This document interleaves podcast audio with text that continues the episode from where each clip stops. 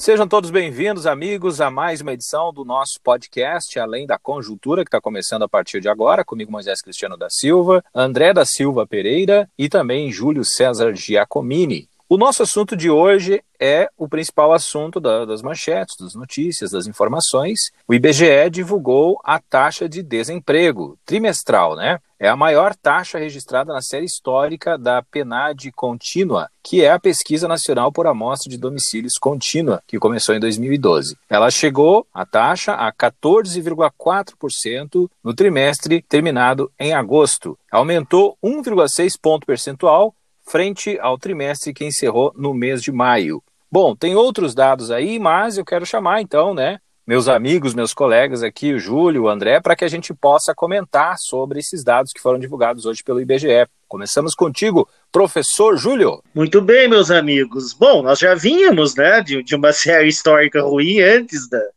antes dos acontecimentos da Covid, né, antes da pandemia, né?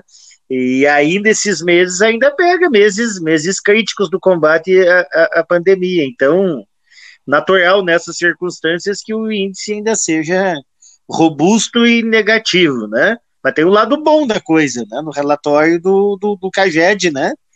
É, foram criados 313 mil postos de trabalho com carteira assinada no mês de setembro. Né? E foi o melhor setembro, então, em muito tempo, né? Desde o início da série histórica do CAGED. É, e o bom é que bem dividido nos setores, né? Cinco setores pesquisados, né? É, a indústria liderando, né? Mas também serviços, que vem em segundo lugar, construção, pecuária e produção florestal também teve, teve alta, bem, bem, bem como o comércio, criou 69 mil novas vagas. Na indústria, o destaque positivo colocou a indústria de transformação, que contratou 108.283 trabalhadores. Serviços, atividades administrativas serviços complementares foram criados 42.349. E o setor de atividades profissionais científicas e técnicas abriu 12.455 vagas. Bem distribuído entre as regiões também, né? O Sudeste liderou a abertura de vagas com 128 mil, seguido pelo Nordeste com 85 mil, pela região Sul com 60 mil, a região Norte com 20.640 e ainda a região Centro-Oeste que criou 19.194 postos formais de trabalho. As maiores variações positivas ocorreram naturalmente no estado de São Paulo, 75 mil. Logo a seguir, Minas Gerais, 36 mil, Santa Catarina com 24 mil.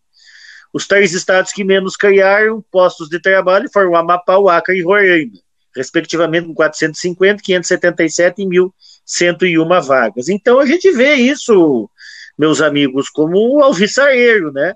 Isso aí é um indicativo da, da tal volta da economia em V, né? E a, e a vigiar os próximos resultados que eu acredito que possam vir a ser melhores. Vamos ver o que o nosso amigo André tem a dizer para nós aí. A gente não pode deixar de, de referendar a importância que o auxílio emergencial está tá injetando na economia. Se a gente olha para o lado do, do segmento agropecuário, a gente vê um pouco do efeito também do auxílio emergencial. Se a gente olha tanto para o setor industrial, é, indústria de transformação como a indústria de mineral, a gente vê também o, o efeito que o auxílio emergencial pode ter e está tendo também nesse segmento. E principalmente a gente consegue detectar o, a, a, importância que o auxílio emergencial teve na área do segmento do comércio, né? é, na área do segmento da indústria de papelão, onde tá, a gente está conseguindo enxergar a volta da economia, a retomada da economia, e obviamente isso tem um impacto sério na questão do mercado de trabalho. Né?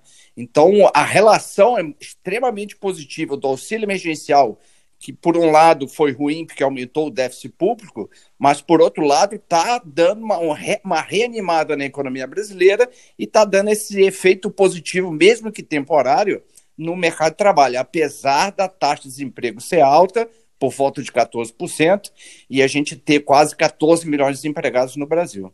É isso aí, são 13 milhões e 800 mil desempregados, né? É um aumento que teve de 8,5% frente ao trimestre anterior. E isso, isso é importante a gente falar também de que é um número bastante alto. Naturalmente que nós temos aí a influência deste momento que a gente teve com a pandemia, mas um número de desempregados bastante alto assim também compromete né, a retomada, por um lado, né? Ela, a retomada está acontecendo e tem dados positivos, mas também muitas pessoas desempregadas compromete a retomada. Né? Tem que serem criadas formas de que essas pessoas voltem, então, a ter condições né, de encontrar um trabalho. É, naturalmente que essa retomada é, vai dar essas condições, provavelmente lá na frente essas condições vão melhorar, mas por enquanto é um dado que ainda é bastante alto e que compromete também, de certa forma, percentualmente essa retomada tão esperada. Isso Ou aí. seja, nós necessitamos próprio... de medidas na área econômica que sejam efetivas, né? Para produzir crescimento econômico.